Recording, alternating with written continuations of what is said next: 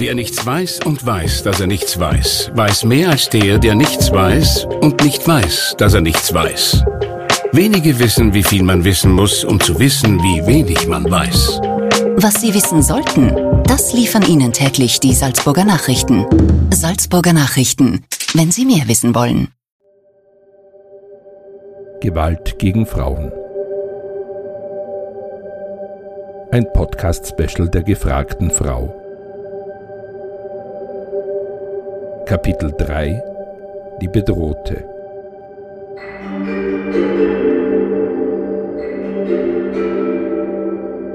Ich bin Katharina Mayer und ich begrüße euch zur dritten Folge unserer Spezialstaffel zum Thema Gewalt gegen Frauen. In dieser Folge sprechen wir mit Verena. Verena heißt eigentlich anders und sie klingt normalerweise auch ein bisschen anders, doch für diese Podcast-Folge möchte sie verständlicherweise anonym bleiben. Verena erzählt, wie belastend psychische Gewalt in einer Beziehung sein kann und sie schildert, wie man trotz all der Drohungen einen Menschen immer noch lieben kann. Und sie spricht darüber, wie man trotz Opferrolle Stärke zeigen kann, vor Gericht, aber auch vor sich selbst. Ja, hallo Verena, vielen Dank, dass du bereit bist, heute mit mir über deine Geschichte zu sprechen. Ja, hallo und sehr gern. Äh, Verena, du warst in einer Beziehung, die von Gewalt geprägt war, hauptsächlich von psychischer Gewalt. Möchtest du vielleicht zu Beginn erzählen, was sich genau bei euch in der Beziehung abgespielt hat? Also ich muss dazu sagen, ich war sehr, sehr jung, wie ich meinen damaligen Freund kennengelernt habe. Ich war 19 und habe vielleicht ein bisschen zu viel ähm, geduldet. Einfach ähm, war sehr offen ähm, für ihn und habe sehr viel entschuldigt, wo man jetzt im Nachhinein denkt, das, das war nicht okay, das waren so Sachen, dass er sauer war, wenn ich nicht zu ihm gekommen bin, wenn ich gesagt habe, nein, ich muss noch andere Sachen erledigen. Ich habe damals studiert und ähm, er dann wirklich sehr ähm, bös war und, und ähm, das dadurch zeigt hat, dass er nicht mit mir geredet hat oder halt irgendwie wütend war. Und das war aber für mich, ich habe mir halt gedacht, na ja, ihm geht's halt nicht gut. Er war damals in einer schwierigen Phase. Er hat nicht den Job beruflich gemacht, den er ähm, gern gemacht hätte und hat dann auch gekündigt, beziehungsweise ist einfach nicht mehr hingegangen. Und ähm, habe halt einfach immer mit Verständnis reagiert. Und es ist dann aber besser geworden, einfach weil ich sehr viel ausgeglichen habe und immer halt sehr sanftmütig war und gemerkt habe, das wird dann besser für ihn und habe mir eigentlich sehr devot verhalten oder sehr ähm, zurückhaltend, damit es halt für ihn gut, gut passt, weil mir gedacht habe, er ist in einer schwierigen Phase und ähm, ich kann das irgendwie ausgleichen. Und die Beziehung ist dann eigentlich ganz gut gelaufen. Mm, und wir haben dann einen gemeinsamen Sohn gekriegt.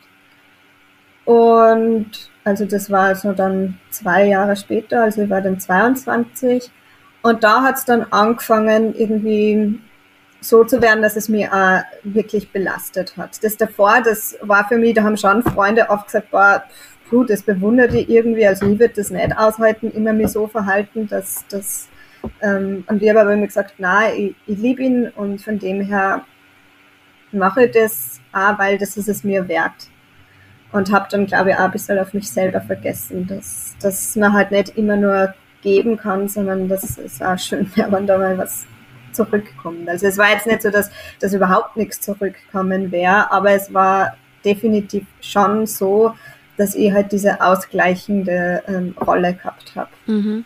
Das heißt, es hat schon am Anfang von der Beziehung eigentlich ein paar so Vorzeichen gegeben, die mhm. du natürlich dann in der Situation nicht so eingeschätzt hast und dann ist es immer schlimmer geworden oder wie es Ja, es hat dann eigentlich angefangen, weil ähm, ich bin dann wieder in mein Elternhaus zurückgezogen. Also ich habe schon eine eigene Wohnung gehabt, aber die Eltern waren halt im gleichen Haus eben weil mein Studium war dann abgeschlossen und ich war aber schwanger und habe jetzt nicht arbeiten gehen können, dass ich halt selber mir eine Wohnung leist, weil ich halt direkt Studium fertig und Kind da und genau, und dann habe ich gesagt, naja, ähm, dann bleibe ich halt ein, zwei Jahre eben in, bei meinen Eltern dort und ähm, bis halt das Kind größer ist und ich halt dann einfach arbeiten gehe. Und das war einfach ein Problem, weil das halt ihm überhaupt nicht taugt. Und ich habe ihm dann immer gesagt, ja schau, ähm, entweder wir machen das so oder du gehst arbeiten verdienst so viel, dass, dass du halt uns durchbringen kannst. Also dass du halt ein, die Familie quasi ernähren kannst. Das wollte er auch nicht, weil er hat ähm, Abendschule gemacht und wollte halt unbedingt studieren. Und ähm, das habe ich auch unterstützt und habe gesagt, ja, aber der Preis dafür ist halt, dass wir halt einfach da diese Wohnung haben, wo wir nur Betriebskosten zahlen müssen und halt keine Miete, dann, dann geht das. Und das verstehe auch, dass du das willst. Und für ihn war es aber so, dass ihn das halt gestört hat, dort zu wohnen. Er hat dann auch nicht ähm, die ganze Zeit bei uns gewohnt, sondern hat dann nur eine Wohnung von seinem Vater gehabt wo er halt immer wieder sie zurückziehen hat können, weil ich glaube, für ihn war das auch nicht ganz einfach so mit Kind. Und ihm haben halt auch gedacht, bevor wir jetzt aufeinander picken und das irgendwie eskaliert, soll er halt dann seine Wohnung haben, wo er halt manchmal übernachtet und ähm, ist wahrscheinlich so besser. Wo ich mir jetzt auch im Nachhinein denke, eigentlich ist das nicht ganz so normal, weil wenn man ein gemeinsames Kind kriegt, dann wäre es schon fein, wenn man halt dann auch wirklich eine Familie ist. Und ähm, ich habe dann auch wieder angefangen, so nebenbei ein bisschen zu arbeiten und habe halt in der Zeit das Kind zu meinen Eltern gegeben, weil, ich, weil er halt auch Sachen zu tun gehabt hat und das hat ihn irrsinnig gestört. Oder auch einfach, ähm, wenn ich nicht gearbeitet habe, einfach, dass ich nicht die ganze Zeit allein daheim sitze und mir die Decke auf dem Kopf hat. Natürlich habe ich was mit meinen Eltern unternommen oder meine Mutter hat gesagt, nein, ich habe was gekocht. Ähm, magst mit uns mitessen halt? Und das hat er dann versucht irgendwie zu verbieten oder hat er gesagt, das will er nicht und ähm, er will seine eigene Familie haben und ähm, wollte irgendwie den Kontakt, ähm, ja, dass der halt nicht so, so intensiv ist, dass das halt wirklich getrennt ist. Und wir haben dann nur ein, ein zweites Kind gekriegt und das war so eigentlich mein Wunsch auch, weil ich selber Einzelkind bin und, und immer zwei Kinder wollte mindestens. Und auch der Leidensdruck jetzt noch nicht so groß war. Es hat mich zwar gestört, aber ich habe mir gedacht, na ja, ich kann schon damit umgehen, das wird schon besser werden, das wird schon alles, er macht sein Studium, nachher kann man eh früher oder später weg und dann wird sich das alles auflösen. Und das war dann aber nicht so, es ist sogar noch schlimmer geworden. Es war dann wirklich so, wenn eben der Große ist dann auch älter geworden, der ist dann so schon selbstständig zur Oma runtergegangen. Und es war dann wirklich so, dass ich am Abend daheim gesessen bin und mir gedacht habe, boah, es war, war der Große schon wieder unten bei der Oma, es waren nur fünf Minuten, weil er irgendwas nachfragen wollte. Und habe mir gedacht, man hoffentlich erzählt er das jetzt nicht dem Papa, weil er dann einfach wirklich, wirklich wütend war. Und ähm, das war dann, wo ich mir gedacht habe, ich höre Schritte im Stiegenhaus und kriege schon irgendwie ein Zittern. Da habe ich mir gedacht, okay, das ist, das ist nicht mehr normal. Dass ich einfach so eine Angst davor entwickle, ähm, dass er halt wieder wütend wird. Mhm. Ja. Mhm. Und was hat er dann gemacht, wenn er wütend geworden ist? Also ist es jemals ähm, über Beschimpfungen, Bedrohungen hinausgegangen? Ist er auch ähm, körperlich äh, gewalttätig geworden? Na, das ist er nicht. Das ist er tatsächlich nicht. Ähm, aber er hat immer angedroht, zwar nicht mir gegenüber, also das erst später kommen, ähm, aber er hat immer angedroht, also er hat immer furchtbar geschimpft, auch vor den Kindern und es hat mich einfach in Angst versetzt, dass er halt sagt, ja, und diese, diese Arschlöcher oder, oder halt einfach ganz derbe Schimpfworte und, und ähm, war dann einfach so geladen und ist halt, hat irgendwie Gegenstände, die er genommen hat, zum Beispiel ein Glas auf den Tisch hinknallt und, und es war halt einfach eine ganz, ganz ungute Stimmung. So, mhm. dass ich mir gedacht habe, okay, ich muss schauen, dass ich, dass ich mir halt anders verhalte, damit das nicht mehr so ist. Mhm, das heißt, du hast eigentlich gedacht, du musst, du musst was ändern. Äh ja, genau. Ich habe mir gedacht, ich muss einfach schaffen, dass die Kinder nicht mehr so oft zur Oma gehen. Und wir haben dann, ich habe dann immer versucht, auf ihn einzureden. Dann hat er sich ja wieder beruhigt und habe gesagt, wir müssen irgendwie schauen, dass wir eine Lösung finden, weil jetzt sofort können wir nicht umziehen. Du willst dein Studium fertig machen, ich bin da mit zwei Kindern, ähm, ich leiste zwar auch meinen Beitrag, also bin da nebenbei ja immer wieder schon arbeiten gegangen, halt geringfügig. Ähm, es war halt dann einfach so, dass, dass ich dann schon mir gedacht habe, ich wünsche mir, dass das anders wäre und zwar nicht, dass ich das immer ausgleichen muss, sondern dass er, er sich verändert und wir haben dann äh, schon drüber gesprochen. Also es war, es war nicht so, dass er immer total wütend und aggressiv war, sondern er hat sich dann auch wieder beruhigt. Meistens, ähm, wenn wir miteinander geschlafen haben, dann war das irgendwie so ein bisschen die Lösung. Wir schlafen miteinander, danach kann ich mit ihm reden. Und dann habe ich gesagt, ja, dann reden wir halt einfach mal mit den, meinen Eltern, weil natürlich sind Omas lästig. Und natürlich sagt die, wenn ich aus dem Haus gehe, na, er ist zu warm anzogen, er ist zu kalt anzogen, ähm, oder, oder gibt halt Erziehungstipps, das ist irrsinnig lästig, aber ich sage einmal, wenn man äh, ausgeglichene Persönlichkeit ist, dann kann man sagen, ja, danke Mama, ich überlege mir das oder, oder ich kann für mich selber bewerten, hm, da hat es vielleicht recht oder okay, finde ich einen Blödsinn, finde ich überhaupt nicht, mache ich nicht so. Aber da muss ich nicht ähm, ausflippen.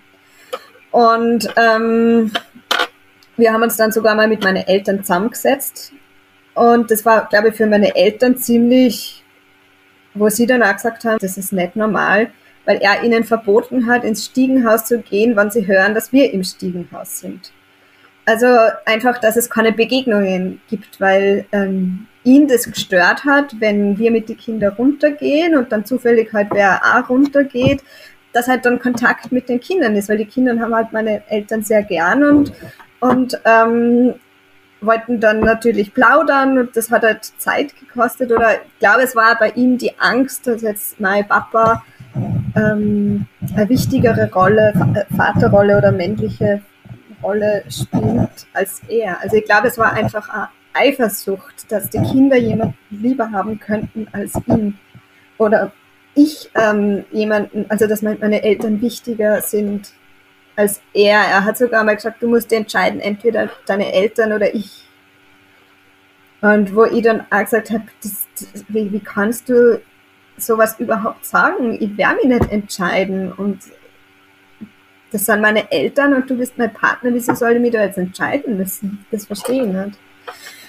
Ja, und eben wie diese, diese Regel war, nicht im Stiegenhaus sein, wenn, wenn man hört, wir sind im Stiegenhaus, da haben halt meine Eltern dann auch zu mir gesagt, das, das ist nicht normal. Und da, selbst da habe ich halt versucht, das irgendwie auszugleichen und habe gesagt, naja, ihr müsst es verstehen, äh, ähm, es ist halt wirklich irgendwie lästig, wenn, weil manchmal hat man das Gefühl, ihr geht's extra ins Stiegenhaus, wenn ihr uns hört.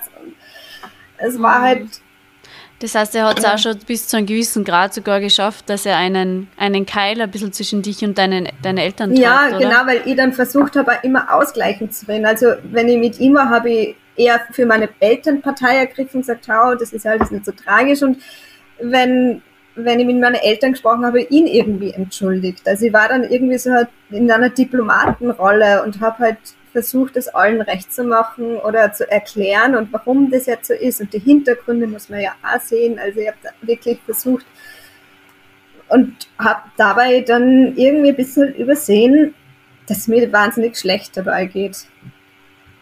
Dass ich halt einfach diese, diese ähm, komischen Auswüchse versuche auszugleichen. Und ich habe es dann gemerkt, ich habe dann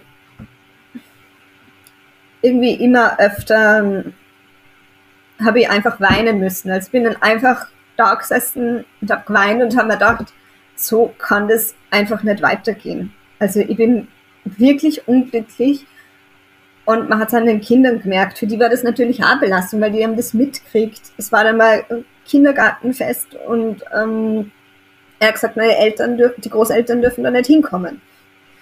Und ich habe gesagt, das geht nicht, die Kinder wünschen sich das, dass die hinkommen. Und ähm, habe dann gesagt, die werden auch hinkommen. Also ich habe mich eh gewehrt und habe dann nicht kuscht, weil ich mir schon dachte, das, das kann ich ja meinen Kindern nicht antun.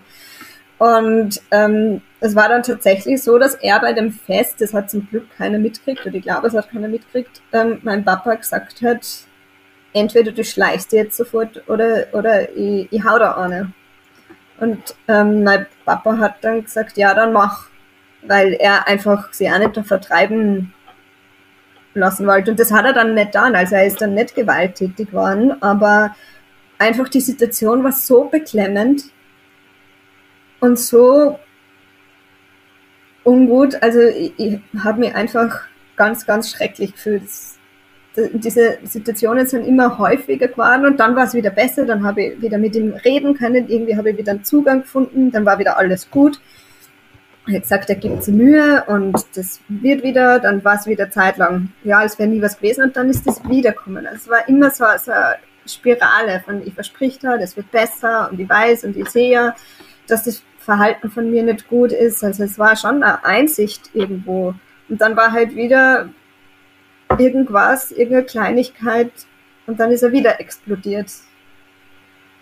Und ich habe mir das eben lang angeschaut, bis ich mir irgendwann gedacht habe, es ist immer das Gleiche und es wiederholt sich immer und ich glaube, ich, ich, muss, da, ich muss da raus. Mhm psychische Gewalt, also zum Beispiel eben Drohungen, Beleidigungen, die sind ja etwas, was oft heruntergespielt wird. Das heißt, man redet sich dann als Frau vielleicht auch ein, dass es ja gar nicht so schlimm ist, solange er nicht ja. zuschlägt. Ähm, wie war das bei dir? Wann ist dir eigentlich bewusst geworden, dass es sich wirklich um eine schwere Form von Gewalt auch handelt? Ähm, das war eigentlich erst im Nachhinein. So habe ich mir wirklich immer gedacht, ja, Mm. ich, ich habe schon irgendwie gespürt, dass es nicht in Ordnung ist. Einfach ähm, habe aber das aber nicht überhaupt nicht benennen können. Ich kann mir sogar erinnern, dass ich mir gedacht habe, wann, wann er mich endlich einmal hauen wird, nachher hätte ich wenigstens einen Grund. Also das davor war für mich jetzt nicht wirklich, wo man halt wem sagen kann, hey, ihr habt ein Problem weil, weil es einfach irgendwie so unterschwellig war und ganz schwer zu benennen. So. Du hast also gar nicht das Gefühl gehabt, du kannst ähm, jetzt auch dir irgendwo Hilfe suchen, weil ja, es nur unter Anführungszeichen. Genau, wegen dem, wie soll grantig sein und aggressiv sein und, und ähm, er war ja dann eben eh wieder einsichtig. Äh, und das war das Schwierige, dass ich mir gedacht habe, naja, wann wir jetzt wohin gehen oder wann ich wohin gehe, dann wird er sagen, na, es war ja nicht so gemein und jetzt deswegen geht komm, das, das ist ja, ist ja lächerlich. Dass ich mir gedacht habe, dass ähm, er, er kann, kann das halt ins Lächerliche ziehen. Und richtig schlimm ist es dann geworden, wie ich ihm gesagt habe. Also es war dann irgendwie so, ich habe dann auch so Gedanken gehabt, so, es ist einfach nicht lösbar und ich werde nie da rauskommen und weiß ich nicht, entweder ich stirb oder er stirbt, aber sonst gibt es für das einfach keine Lösung. Also es war einfach schon ganz, ganz schlimm für mich. Und auch an den Kindern hat man es gemerkt. Die waren total ähm, gerade der Große, der hat das mehr mitgekriegt, der hat total oft geschrien und war auch ganz wütend und aggressiv. Und das war für mich dann auch, dass ich mir dachte, boah, ich habe überhaupt keine Kraft mehr und ich habe nicht mal Kraft, um gut für meine Kinder da zu sein. Und will ich, ich habe zwei Söhne, will ich ihnen das Bild vermitteln, die Mama lässt sich alles gefallen, die werden ja auch irgendwann Männer und glauben dann, Frauen müssen so sein. Die, ähm, dass sie halt sie so verhalten und immer devot sind und und das war für mich dann eigentlich nur mehr ausschlaggebend, dass ich gesagt habe, ich will mich trennen, als ich selber. Also, ja. was auch irgendwie schade ist, dass ich für mich selber dann nicht gesagt habe, na, also das lasse ich mir nicht gefallen, sondern es war dann eher die Kinder, die halt auch gelitten haben. Vor allem der Große. Der Kleine, der war, war nur sehr klein, der war zwei, der hat das nur nicht so mitgekriegt. Aber, aber schon, wenn ich eben da gesessen bin und geweint habe, dass er gesagt hat, komm Mama, ich tröste dich. Was mhm. sehr lieb ist, aber was ein Zweijähriger nicht machen sollte. Mhm. Das, das heißt, deine Kinder haben dich da auch ein bisschen, ja, vielleicht auch wachgerüttelt oder dir gezeigt, wie, wie wichtig ja. es ist, dass du was unternimmst und wie hast du das dann letztendlich auch geschafft, dass du dir aus der Beziehung löst? Also wie hat er dann reagiert oder wie hast du ihm das überhaupt sagen können, ähm, in, in der, durch die, auch mit der Angst, die du gehabt hast? Hm, ich habe einfach eben gemerkt, ich, ich, ich weiß nicht, ich halte das nicht mehr aus und habe ihm gesagt, du, ich möchte mitrennen. Dann hat er gesagt, na sicher nicht. Und ich habe damals ähm, mit Freunden dann schon drüber geredet und habe gesagt, ich, ich, mir geht's einfach irrsinnig schlecht und habe erzählt, was die Probleme sind. Und eben einer dieser Freunde hat dann gesagt, du, das, das ist nicht normal. Und du, und hat mir eigentlich in dem Vorhaben unterstützt. Und gesagt, ich weiß nicht, wie ich das machen soll. Der sagt einfach, er geht nicht, weil ich immer wieder dann gesagt habe, wie möchtest du gehst, wie möchtest du gehst. Und er hat gesagt, na, dann muss die Polizei holen. Wenn du willst, dass ich gehe, nachher, nachher musst du schon gröbere Geschütze auffahren. Und das wollte ich nicht, weil ich mich auch geschämt habe. Also ich will jetzt nicht die Polizei holen und dann sagt er, ja, ist ja kein Problem, ich gehe eh. Und dann stehe ich als Blöde da oder? Ich habe halt einfach da Angst gehabt und dann ähm, hat eben der Freund gesagt, naja, ich, ich hilf da, ich mach da einfach mal, ich suche da ein paar Adressen raus, mach da einfach mal was aus mit so einem Freund, mit einem, einem so Frauentreffpunkt oder irgend sowas war das, glaube ich. Da bin ich auf jeden Fall dann hingegangen und habe das Problem erklärt und die haben dann gesagt, na, sie finden das gerade sehr schwierig, sie leiten mir ins Gewaltschutzzentrum weiter, sie glauben, da bin ich besser beraten. Dort bin ich ja hingegangen und habe eben das Problem erklärt und dann, oder ich glaube zwei Tage vor dem Termin war es dann wirklich so, dass er gesagt hat, gut, wenn du, wenn, dann geh heute halt jetzt, weil ich halt immer wieder gesagt habe, ich will, dass du gehst, ich will, dass du gehst, ich halte das nicht mehr aus, ich will mit trennen. Und dann ganz überraschend hat er gesagt, ja gut, dann geh.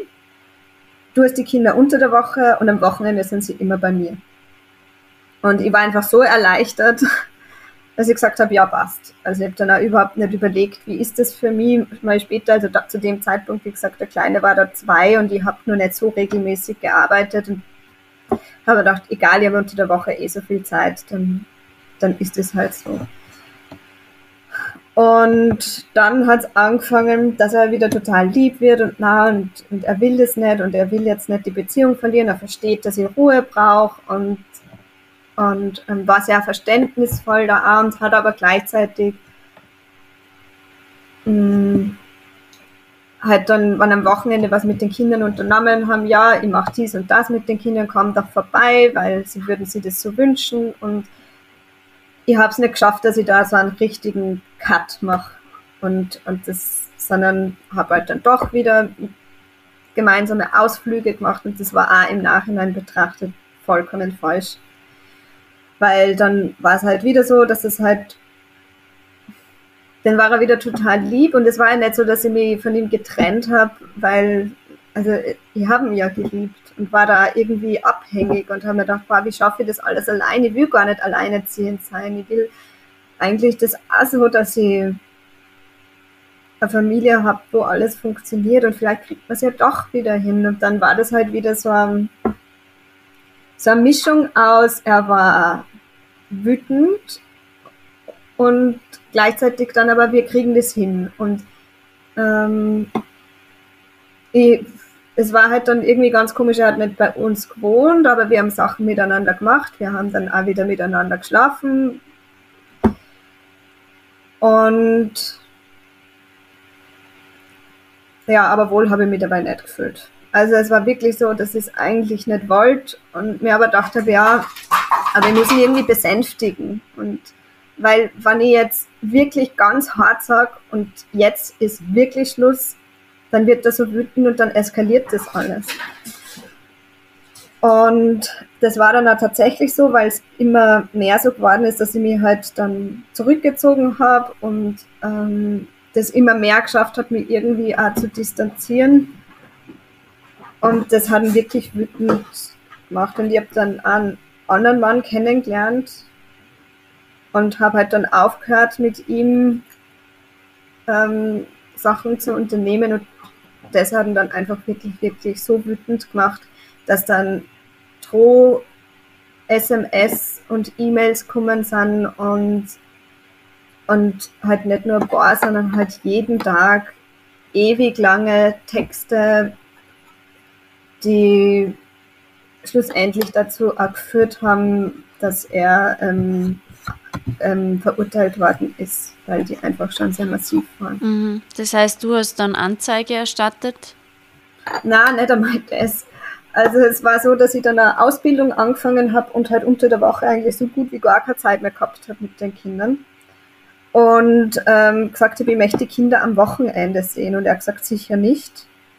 Und es war dann eigentlich Streitigkeiten über die Kinder oder dass ich den Kindern erzählt habe, wie blöd ich bin und ähm, die Drohungen, das, da habe ich mir gedacht, das ist ja nur, weil er schreibt, ich will dich bluten sehen, ich werde mich an dir rächen. Aber gedacht, deswegen kann ich nicht zur Polizei gehen, weil das, das, ja, habe das nicht so, so äh, eingeschätzt, dass da wer was tut, weil er hat ja nichts da. Und es war so, dass er einmal angekündigt hat, die Tür einzuschlagen und meine Eltern haben da bei der Polizei angerufen, weil er gesagt hat, ich will eigentlich das mit Polizei alles gar nicht. Und die haben dann gesagt, naja, wenn er noch nichts getan hat, dann kommen wir nicht. Wir kommen erst, wenn, wenn da was passiert ist. Nur weil wer was sagt, stehen wir nicht gleich vor der Tür. Und hat das, das die Polizei mich, gesagt? Ja. Okay. Und das war für mich schon ein sehr, ähm, wo ich mir gedacht habe, ja, dann brauche ich wegen einer SMS auch nicht dahin gehen. Okay. Mhm. Und ähm, es war dann so, dass ich eben wegen den Kindern zu Gericht gegangen bin, weil, weil ich gesagt habe, das geht für mich einfach nicht, dass ich die Kinder gar nicht mehr sehe, weil unter der Woche bin ich einfach 40 Stunden weg und am Wochenende sind die Kinder weg. Und, und wollte einfach eine Veränderung und dort bei Gericht hat er sich so aufgeführt, er ist dann während der Verhandlung weggelaufen und ähm, die Richterin hat gefragt, ja, wenn sie jetzt schon so sind, wer sagt uns denn, dass sie nicht irgendwann auszucken? Und dann hat er gesagt, das kann eh keiner sagen.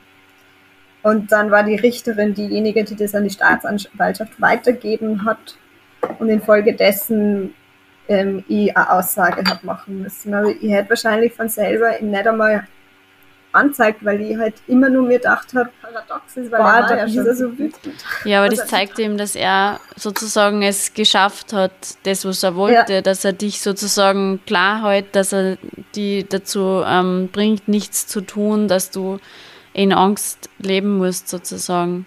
Ja, eh, definitiv. Also im Nachhinein, ich hätte einfach schon sagen sollen, hey, so nicht und wenn du mir nur einmal sowas schreibst nachher, nachher ähm, ja, ja. wird es Konsequenzen geben. Und das habe ich einfach, ich habe es mal einfach gefallen lassen. Mhm. Und, und dann, es war halt also e, eben dieser, dieser Wechsel, zuerst Bedrohungen, Beschimpfungen aufs Ärgste und dann wieder, es tut mir alles so leid und versuchen wir es doch wieder. Mhm. Das hört man oft, dass dann wieder sehr. Ja, ich glaube, das ist einfach dieser Machtverlust. Ich weiß nicht, ob das irgendwas mit Liebe zu tun hat, weil ich habe mir gedacht, naja, er liebt mich halt nur so und, und wird nicht damit fertig, aber ich glaube nicht, dass das in irgendeiner Form Liebe war, sondern einfach nur Kontrollverlust. Mhm. Weil ich ihm natürlich ja Stabilität im Leben gegeben habe, weil ich mich um viele Sachen gekümmert habe, weil ich für ihn da war, weil ich mich so verhalten habe, wie er es braucht. Mhm. Ja. Ähm, viele Frauen machen sie dann ja oft selber so ein bisschen Vorwürfe und ähm, man hört das bei dir jetzt auch manchmal raus, dass du sagst, ja, ich, ich habe mir es einfach gefallen lassen, ich hätte schon viel früher was sagen sollen, aber du warst ja sozusagen unter seiner Macht, du warst unter seinem Druck, du hast ja gar nicht anders können. Äh, wie gehst du denn selber damit um, dass du auch äh, weißt für dich selber, dass du nicht schuld daran bist? Ja, e, es ist schon so, dass ich, dass ich dann versuche sehr großzügig mit mir zu sein und zu sagen, ja, jetzt weiß ich das. Ich bin jetzt eine Person, die im Nachhinein betrachtet, ähm, in der Position, wo ich jetzt bin, was anders gemacht habe, aber damals war ich anders. Damals war ich so und damals ähm, habe ich, ich hab immer das gemacht, was ich für richtig irgendwie gehalten habe und wie es mir auch möglich war. Und das ist in Ordnung. Also das sage ich mal schon, ist auch einfach, dass ich, dass ich nachdem er auszogen hat, dann, dann eben wieder mit ihm intim geworden bin, wo, weil man denkt, das war so, so dumm, aber in dem Moment, wo es so war, ist mir das einfach als beste Lösung erschienen, damit das nicht eskaliert. Und ähm, ja, das, das ist auch in Ordnung so. Und das hat mir auch, ähm, weil ich bin dann wieder, eben wie die Drohungen dann wieder schlimmer geworden sind, nachdem ich zu Gericht eben gegangen bin, ähm, beim Gewaltschutzzentrum gewesen und ähm, die, die Frau, die mich da ähm, begleitet und betreut hat, hat gesagt, das ist in Ordnung, dass man, dass man halt auch wieder, ja, wir sind alle nur Menschen und keiner, also es gibt schon sicher Menschen, die so hart sein können mit anderen oder mit sich selber, aber es, es ist in Ordnung, wenn man halt auch sie wieder anders entscheidet und halt sagt, die wollten eigentlich trennen, aber irgendwie schaffe ich es nicht ganz und ja. Mhm.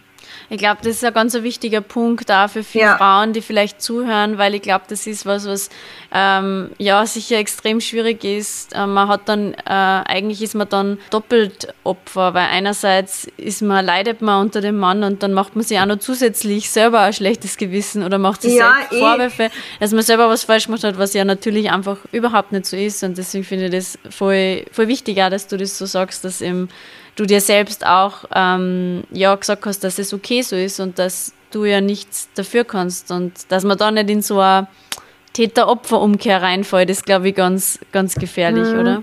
Es, es ist ja irgendwie so dann gewesen, nachdem ich halt dann wieder mehr mit ihm gemacht habe und halt auch Wochenende verbracht habe, eigentlich wegen den Kindern und ähm, die, wo, wo er die ja als Druckmittel benutzt hat, irgendwie so, wenn du deine Kinder sehen willst und Sachen mit ihnen unternehmen, ja, dann musst du halt mich auch in Kauf nehmen. Und das habe ich halt gemacht.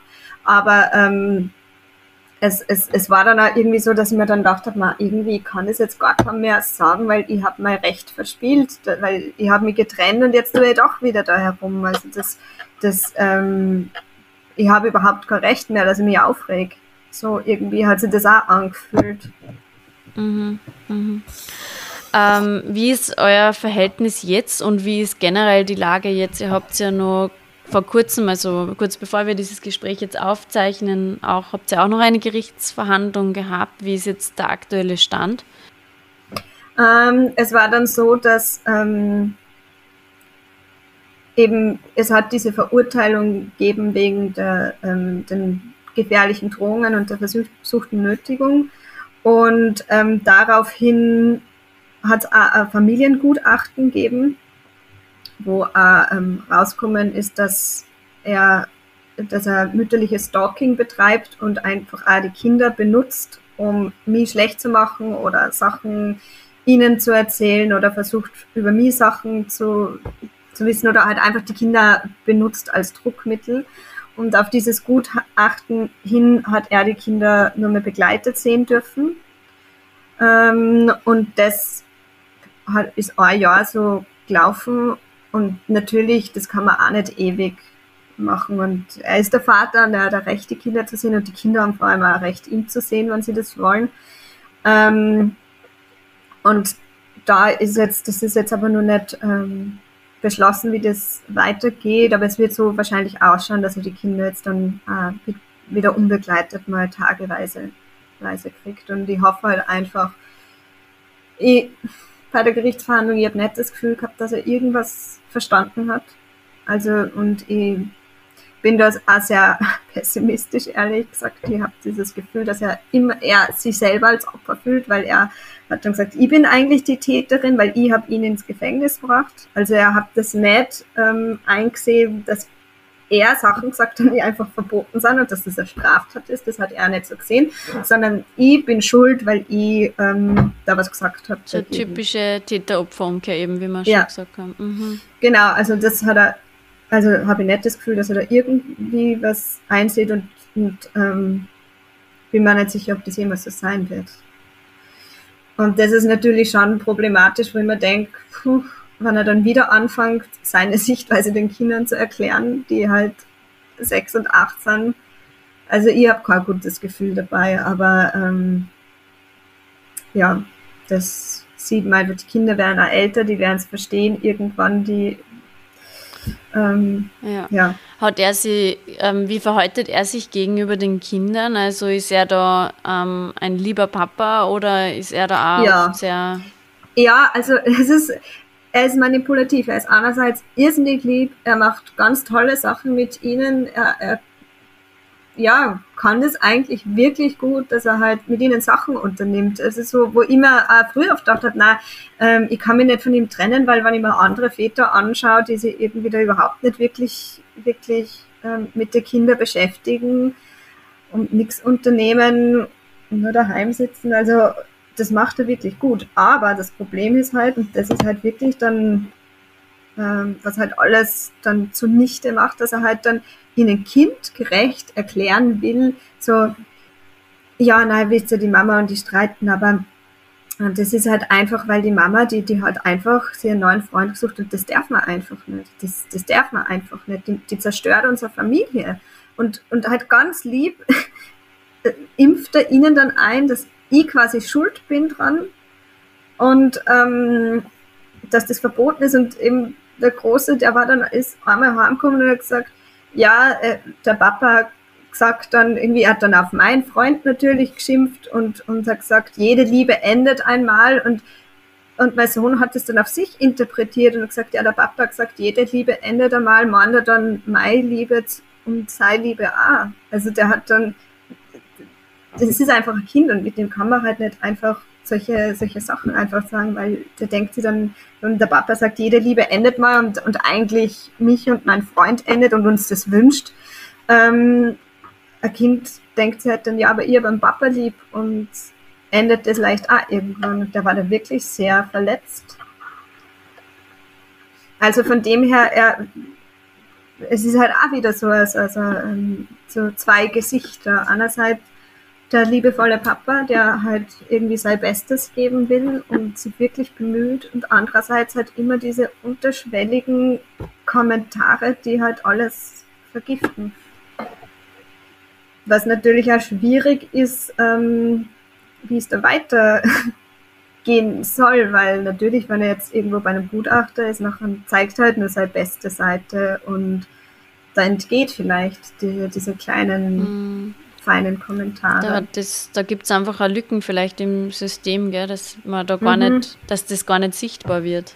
Ja, mhm. das glaube ich eben auch. Und ähm, das ist eigentlich das, dasselbe, wie es ja, wie er es ja bei mir gemacht hat. Das war jetzt auch nicht wirklich so, nicht so, so schwer greifbar, also so einerseits voll aggressiv, aber dann wieder so voller Erkenntnis, na, ich weiß, das habe ich falsch gemacht und beteuernd und na und dass, dass man irgendwie nie das Gefühl hat, ja, und das ist jetzt aber nicht in Ordnung, sondern immer so, also, es schwingt halt die ganze Zeit mit.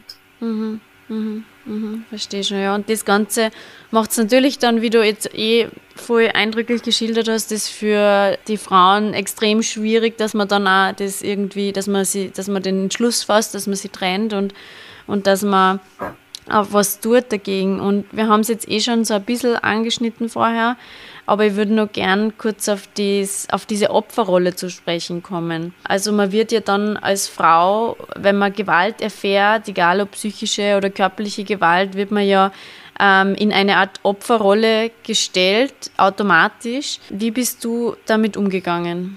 Naja, es war dann zum Schluss schon ganz klare Sachen. Also ich habe mich nie als Opfer irgendwie gefühlt. Aber es waren eben so Situationen, wenn wir dann gemeinsam was unternommen haben und ich habe gesagt, greif mich nicht an und er hat es einfach trotzdem dann. Was, wo die Kinder das halt einfach auch gesehen haben, dass er mich irgendwie berührt und ich gesagt, ich will das nicht, bitte greif mich nicht an und er hat es einfach trotzdem gemacht. Ähm, und ich habe mich aber nicht, komischerweise nicht als Opfer gefühlt, sondern halt einfach als Mensch, der halt nicht ähm, ernst genommen wird irgendwie. Und er hat ja dann auch schon mit körperlicher Gewalt ziemlich gedroht. Er hat gesagt, ähm, er schlagt meinen Freund zusammen, er schlagt mich zusammen, er wird dieses und jenes tun und ich werde sowieso ähm, äh, meine Ausbildung nicht schaffen, weil wenn er mir nicht hilft, ich soll mal schauen, wie er ganz allein zurechtkommt. Er hat immer gesagt, ohne mich wirst du dieses Studium nicht schaffen. Das wirst du sehen, weil du hast zwar Kinder und allein kriegst du das nicht hin. Und habe es in Mindeststudienzeit und sehr gut abgeschlossen. Also ich habe einfach dafür nicht braucht und das ist mir erst nachher bewusst worden, so, na, ich schaffe das auch allein. Und das sind einfach schon ganz, wo man halt vor Gericht sagt, ja, das ist ein Opfer, das halt ähm, bedroht wird, das ähm, eigentlich sexuell belästigt wird. Ähm, und ich habe es aber in dem Moment nicht so nicht so empfunden. Ich weiß nicht warum. Und für mich war das dann eigentlich sehr, also ich bin mir sehr, ähm, wie, wie, sagt man, irgendwie degradiert vorkommen, wie, wie es dann in der Gerichtsverhandlung passen hat, das Opfer. Weil ich mir gedacht habe, ich will das gar nicht sein. Das, das, das fühlt sich einfach so falsch an, weil ich schwach, oder? Ich, man fühlt sich schwach vielleicht. Da, ja, total. Man fühlt sich irgendwie, als wäre man nicht fähig. Man ist, ist nicht fähig, dass man sie wehrt. Man ist, ähm, ja, irgendwas Kleines, was man, was man beschützen muss und das will ja aber gar nicht sein. Und ohnmächtig und fühlt man sich ja. Eben weil diese Opferrolle ja immer, wie du sagst, was mit Schwäche auch zum tun hat. Eigentlich braucht man in solchen Zeiten ja eben nicht Schwäche, sondern Stärke, glaube ich, ähm, mhm. wenn man sowas bewältigt. Äh, wie hast du denn das so geschafft? Hast du irgendwo dir ähm, die Kraft gesucht, dass du das durchstehst? Hast du irgendwie äh, im, ja, vielleicht durch deine Beziehung, durch deine neue oder auch durch die Kinder oder im Freundeskreis irgendwie so Ressourcen gehabt, wo du auch so ähm, deine eigenen Kräfte wieder auffüllen kannst für das Ganze? Ich habe mir selber gedacht, in dem Moment, wo ich einfach ja, in der Situation war, habe ich gedacht, ich finde es von mir selber voll stark, dass ich das überhaupt mache. Mhm. Also ich habe schon mir selber auch zugestanden, du tust das Richtige, weil so wie du die vorher gefühlt hast, auch wenn du die jetzt schlimm fühlst, aber du bist auf dem richtigen Weg, weil du wärst die. Und auch wenn ich jetzt als Opfer bezeichnet will, habe ich gefunden, dass ich eigentlich ziemlich stark bin. Aber es war mir dann teilweise auch wieder alles zu viel, wann halt dann wieder irgendwelche Bedrohungen kommen sind und ich halt wieder vollkommen fertig war, weil ich einfach schon so, so ja, in Panik verfallen bin bei der kleinsten Kleinigkeit, die da kommen ist, weil ich einfach schon so übersensibel war oder, oder nicht übersensibel, aber halt einfach sehr feine Antennen gehabt habe. Und ich habe dann ähm, eben diese Sachen auch gesammelt und das dann immer weitergeleitet, entweder ans Gericht oder ans Gewaltschutzzentrum. Und wer eigentlich die größte Hilfe war, war, war schon mein Freund, weil natürlich sagt man dann, ich, ich kann nicht mehr, ich schaffe das alles nicht mehr, ich brich meine Ausbildung ab oder, oder irgendwas, weil mir wird alles zu viel, ich, ich kann einfach nicht mehr. Und es war voll lieb und er hat immer gesagt, na, du bist voll die starke Frau und du machst das so super. Und das, das war schon sehr hilfreich. Und ähm, auch so im Gewaltschutzzentrum bin ich eben auch total bestärkt worden. Also die Frau, die hat für den Fall zuständig war, die hat einmal gesagt, na, sie machen es wirklich gut und das hat das auch anerkannt, ähm, wie schlimm das für mich ist, weil ich immer dachte, boah, wenn man ins Gewaltschutzzentrum geht, nachher, da gehen halt nur Frau, Frauen hin, die halt grün und blau geschlagen werden und habe ich überhaupt das Recht, dahin zu gehen. Und ähm, was mir ja geholfen hat, dass sie, dass sie ihn ein bisschen so, so dass ich das Gefühl habe, die, die kennt solche Sachen und ähm, gesagt hat, ähm, ja, na, das ist, das ist typisch für, für so, ein, so Muster, also das, ähm, und auch das ein bisschen runtergespielt habe, dass ich nicht mehr so in Panik bin, sondern gesagt habe, ja, da schreibt halt jetzt wieder alles mit der Ruhe, sie sammeln das einfach und ähm, haben dann Material und mhm. ja. Was würdest du den Frauen raten, die ähm, ja vielleicht in einer ähnlichen Situation sind, wie du warst und auch glauben, naja, mir kann da ja keiner helfen oder ich habe gar nicht ähm, das, das Recht darauf, dahin zu gehen, was natürlich nicht so ist, aber vielleicht glauben sie das. Was würdest du denen raten? Na, es gibt ja verschiedene Beratungsstellen, da kenne ich mir jetzt auch nicht so aus. Ich war halt eben im Gewaltschutzzentrum und das kann ich sehr empfehlen ich würde einfach mal, wenn man Freunde oder Familie hat, äh, zuerst einmal da mir Hilfe holen und Unterstützung. Oder ähm, einfach mal mit irgendwem drüber reden, wie es einem geht, was das Problem ist und dann auch vielleicht gemeinsam mit jemandem dorthin gehen. Also jetzt nicht vielleicht den Raum rein, aber dass man sagt, ja, kannst du mich dorthin begleiten, ich mache mir da einen Termin aus und ähm, dann halt einfach das schildern und dann, dann sieht man eh, die sind eh sehr, sehr feinfühlig dort und die sagen dann eh, ja, ähm, da gibt es jetzt die und die Möglichkeit. Weil irgendwie war ja schon ganz am Anfang, wie ich mich getrennt habe, aber wenn es dann irgendwie so ein bisschen schwammig wieder geworden ist, war ich schon dort und habe gesagt, ja, er zieht nicht aus, ich hätte gern den Schlüssel wieder, was kann ich machen? Und die haben halt dann ganz klar gesagt, wie ich es machen soll. Ich habe es halt dann einfach nicht dann, weil ich mich nicht traut habe. Aber ähm, das war einfach alles Gute, dass ich dann wieder hingegangen bin. Ähm, das kein Problem war, dass ich jetzt das nicht so gemacht habe, wie die mir das empfohlen haben, sondern ähm, gesagt ja, gut, passt, das ist in Ordnung, das, das, das ist vollkommen legitim. Jetzt haben sie dieses Problem und dann bearbeiten wir halt das Problem.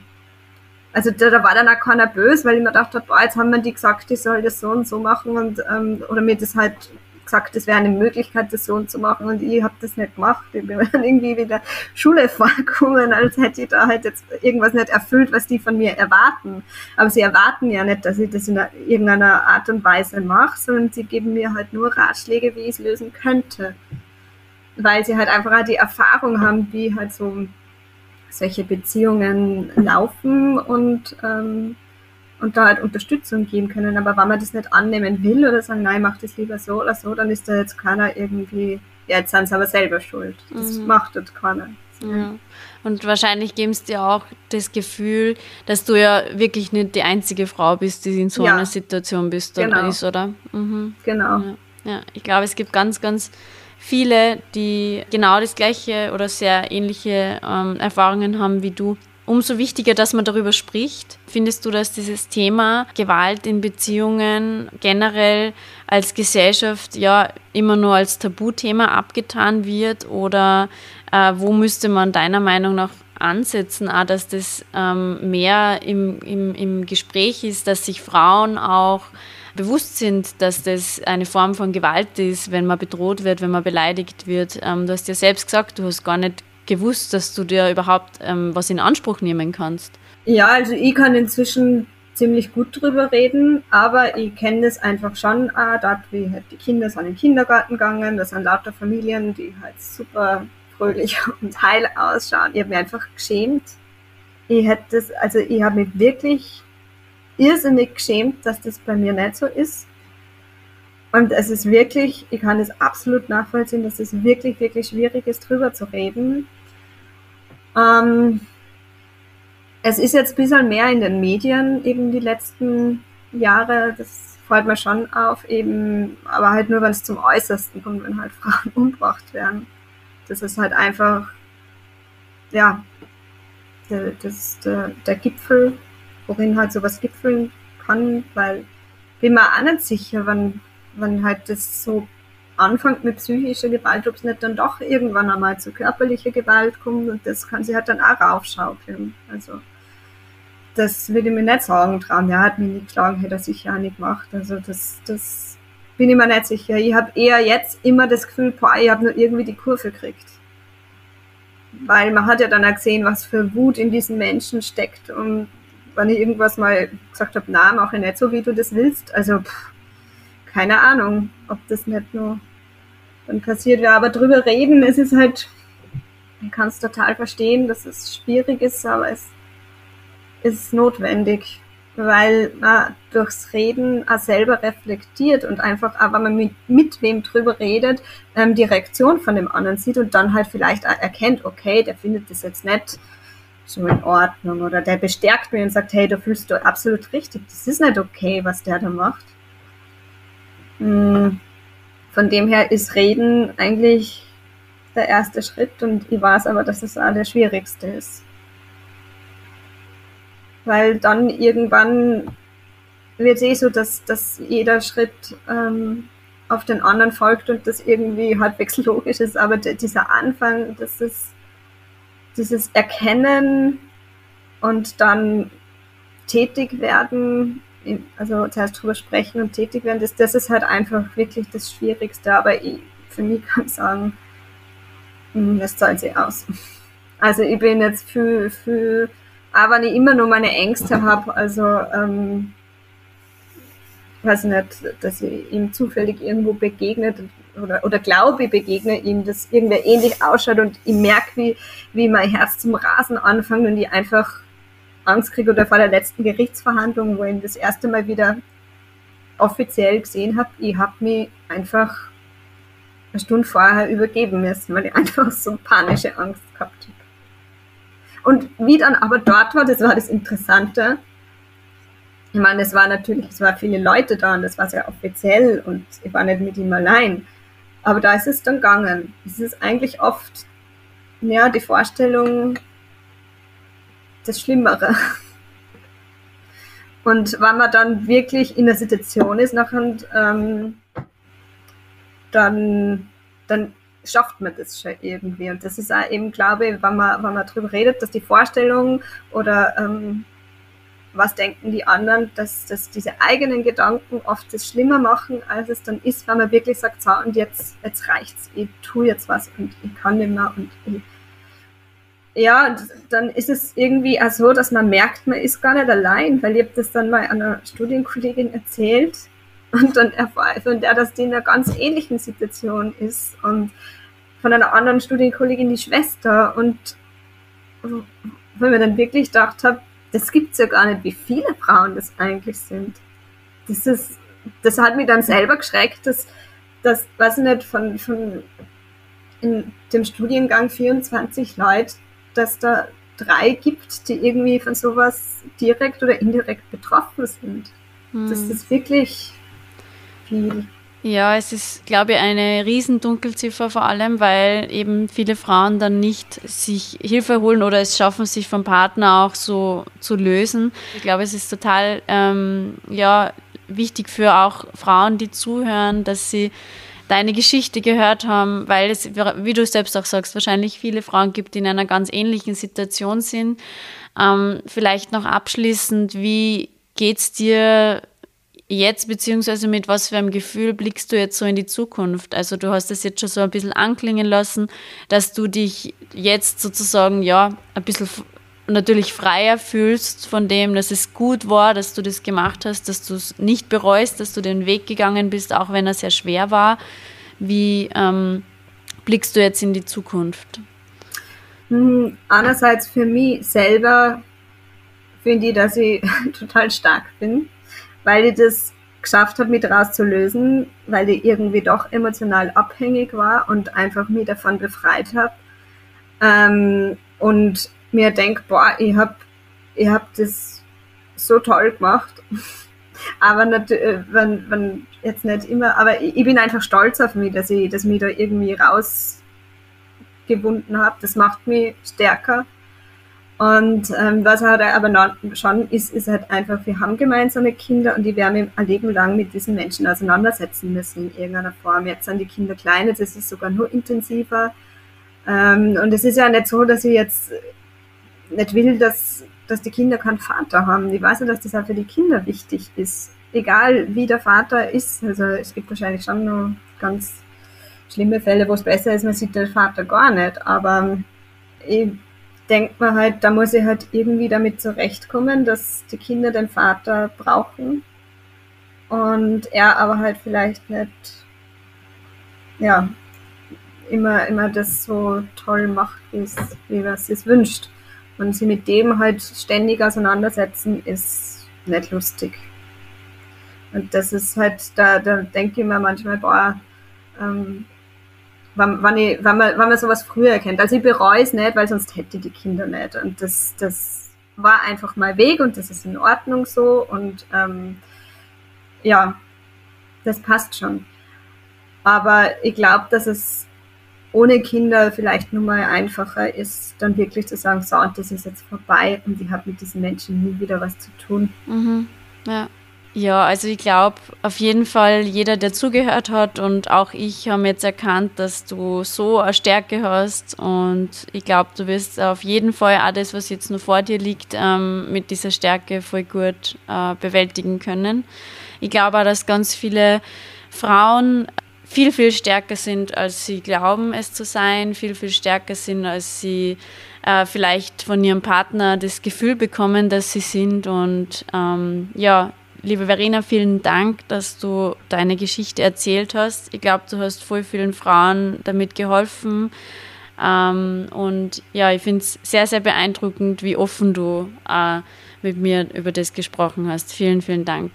Ja, danke, dass ich, dass ich das erzählen habe dürfen und ja, ich hoffe, wenn das nur irgendwer hört, der in einer ähnlichen Situation ist, dass es vielleicht zum, zum Nachdenken anregt oder ähm, ja, dass es irgendwie hilft.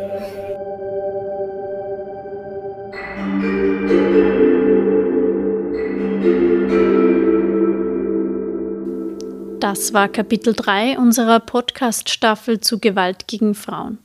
Verena hat in dieser Folge vor allem über psychische Gewalt gesprochen, also über Gewalt, die sich in Form von Drohungen, Erpressung und Beschimpfungen äußert. Dass man sich auch mit dieser Form der Gewalt strafbar machen kann, weiß Stefan Klimstein. Der Salzburger Anwalt hat schon viele Fälle von Gewalt gegen Frauen verhandelt und mit ihm haben wir für unsere nächste Folge gesprochen. Hört rein und schreibt uns gerne, was ihr denkt unter podcast.sn.at. Bis zum nächsten Mal. Abschließend noch ein wichtiger Hinweis für euch, wenn ihr von Gewalt betroffen seid oder jemanden kennt, der von Gewalt betroffen ist. In Salzburg gibt es folgende Anlaufstellen. Das Gewaltschutzzentrum Salzburg erreicht ihr unter 0662 87 01 00. Den Frauennotruf Salzburg erreicht ihr unter 0662 88 11 00 und auch die Frauenhäuser in der Stadt Salzburg und in Saalfelden helfen euch weiter. Österreichweit hilft euch außerdem die Frauen-Helpline unter 0800 222 666 24 Stunden am Tag weiter. Und es gibt auch eine Online-Beratung via Chat und das in verschiedenen Sprachen. Dieses Angebot findet ihr unter www.haltdergewalt.at. Und speziell für Männer in akuten Konfliktsituationen gibt es seit kurzem die Männerinfo. Die Hotline ist anonym und kostenlos unter 0800 400 777 erreichbar. Gewalt gegen Frauen. Ein Podcast-Special der gefragten Frau. Kapitel 3 Die Bedrohte. Thank you.